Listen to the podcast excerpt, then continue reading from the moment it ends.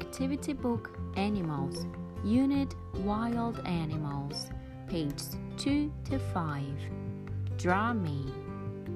Lion, Giraffe, Monkey, Zebra, Elephant, Gorilla, Snake.